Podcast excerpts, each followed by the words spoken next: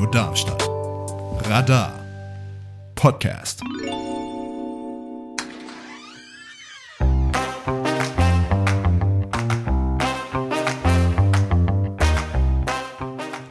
Hier ist das offene Haus bei Radio Darmstadt. Internet und Flugblätter sind gut, Radio ist besser. Viel Spaß mit der nachfolgenden Sendung. Ja, hallo, mein Name ist Ulrike Rebscher. Ich bin Ausbildungskoordinatorin auf dem Campus Alise. Das umfasst das Alise Hospital, die Darmstädter Kinderkliniken und das Alise Altenheim.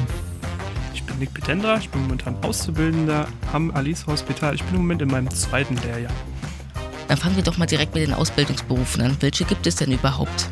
Ja, also wir bilden Pflegefachfrauen und Pflegefachmänner aus im Alise Hospital und die Krankenpflegehilfe. In der Kinderklinik bilden wir eben auch Pflegefachfrauen und Pflegefachmänner aus, aber auch noch die Gesundheits- und Kinderkrankenpflege. Und im Altenheim bilden wir auch Pflegefachfrauen, Pflegefachmänner und ähm, Altenpflegehilfe aus. Zusätzlich haben wir noch in der Kinderklinik die medizinischen Fachangestellten und im Alise Hospital noch die operationstechnischen Assistenten und die anästhesietechnischen Assistenten.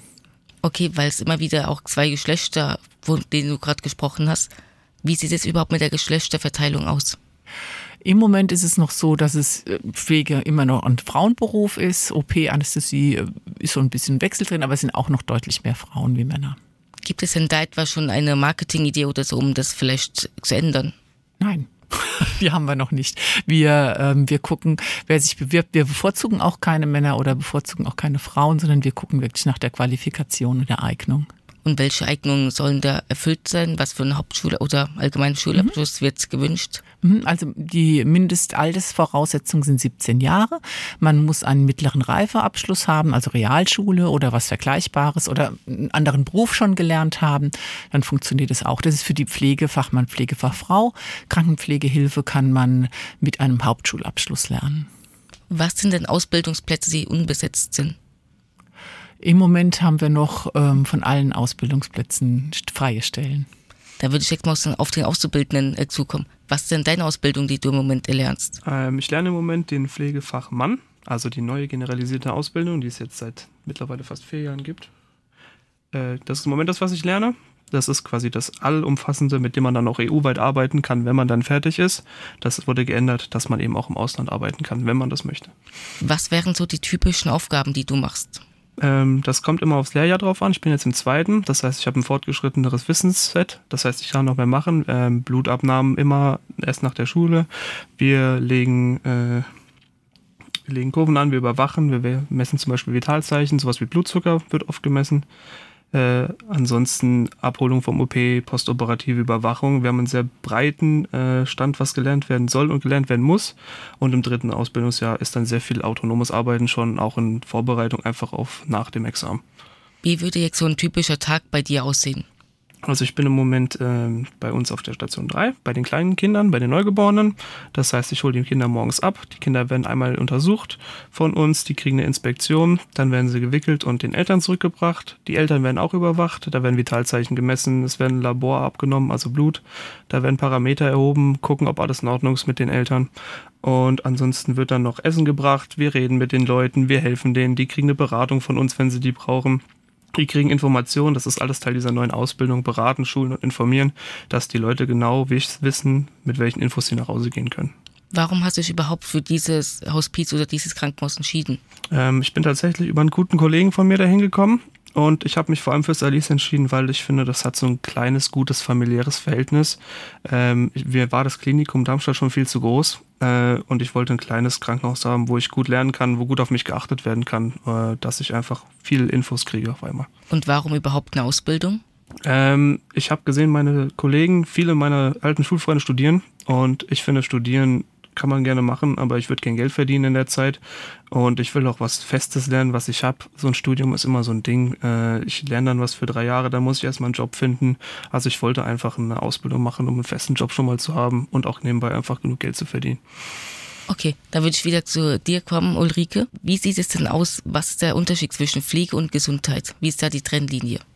Okay, wenn ich gesund bin, dann ähm, brauche ich eigentlich keine Pflege. Dann geht's mir gut, dann kann ich alles selbst bewältigen, was ich für mein Leben brauche. Ich kann mich anziehen, waschen, ich kann einkaufen gehen, ich kann alles für mich selbst sorgen. Wenn ich ähm, pflegebedürftig bin, dann habe ich Defizite. Das, dann bin ich krank. Wenn ich dann zum Beispiel erkältet bin und mit hohem Fieber im Bett liege, dann kann ich nicht mehr einkaufen gehen. Ich kann mir unter Umständen nichts zu essen kochen. Ähm, wenn ich mich dann mal ein, zwei Tage nicht wasche, ist das auch egal. Aber wenn ich halt dauerhaft krank bin, dann brauche ich die Unterstützung von Pflege. Ab bei einer chronischen Erkrankung, zum Beispiel Parkinson oder bei einem Schlaganfall, dann ist Pflege unerlässlich. Wenn man jetzt eine Ausbildung machen möchte, Marliese, ist denn überhaupt die Einsatzstelle oder allgemein die Stelle barrierefrei? Könnte man auch als Rollstuhlfahrer eine Ausbildung dort machen?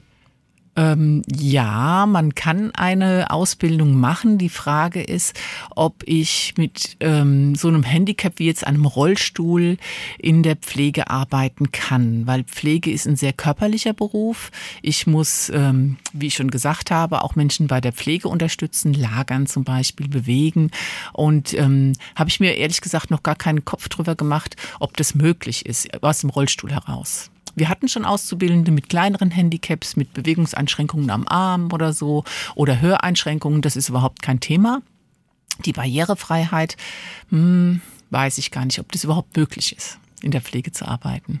Okay, es ist auch immer ein großes Thema nach der Ausbildung, wie es weitergeht. Übernimmt ihr denn noch Leute oder wie sieht es denn da aus? Ja, also von den letzten Kursen, die Examen gemacht haben, haben wir alle übernommen, die bleiben wollten.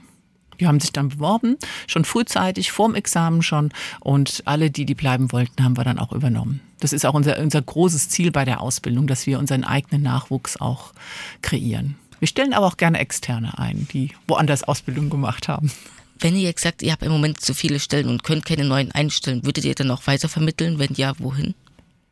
Ähm, ja, wir sind ja vom Roten Kreuz. Also die, die Alice Schwesternschaft ist ja der große Arbeitgeber des Alice Hospitals und der Kinderklinik, die die ganz, ganze Pflegepersonal stellt.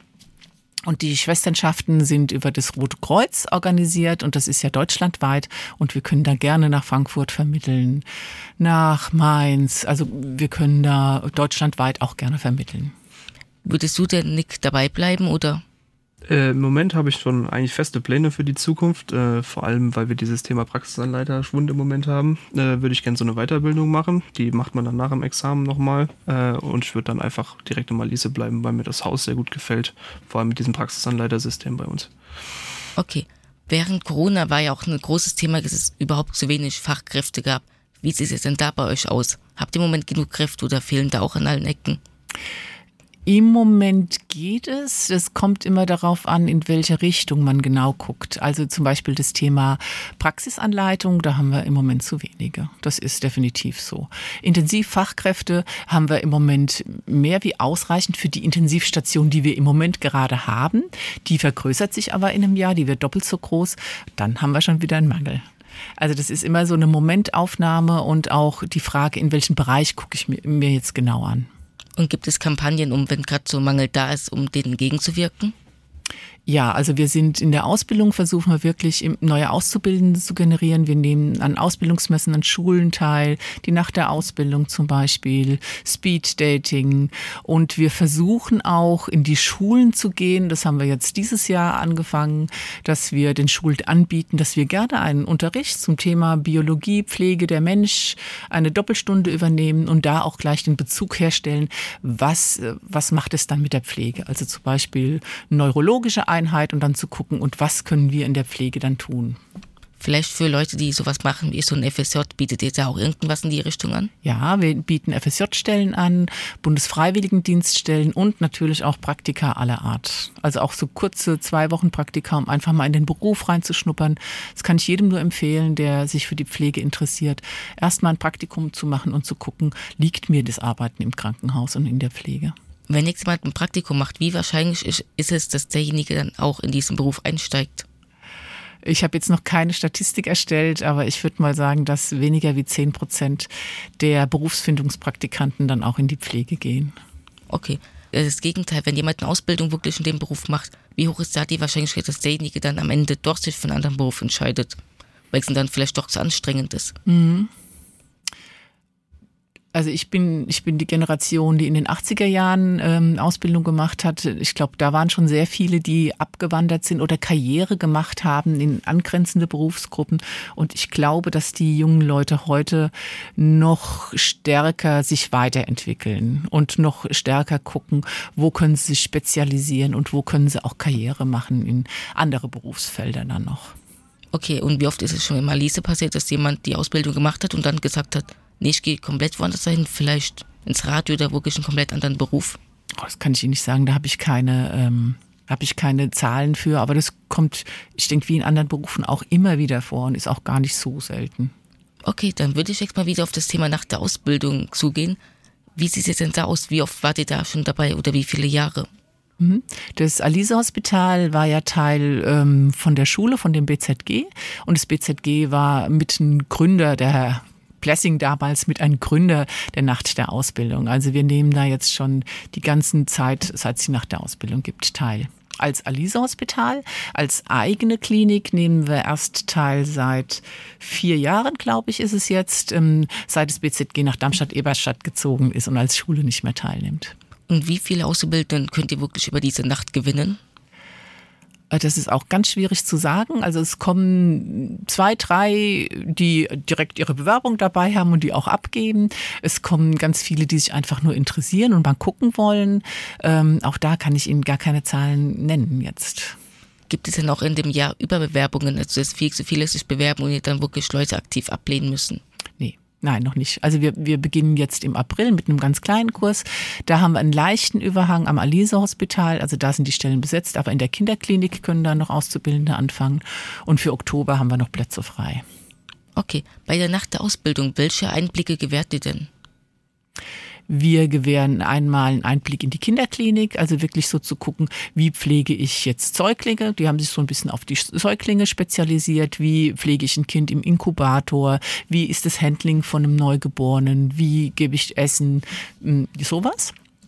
Im Alisa-Hospital haben wir ein Escape Room ähm, mit einer Situation, die ein kleiner Notfall ist. Und da können die Interessierten reingehen und können gucken, wie kriege ich diesen Notfall gelöst.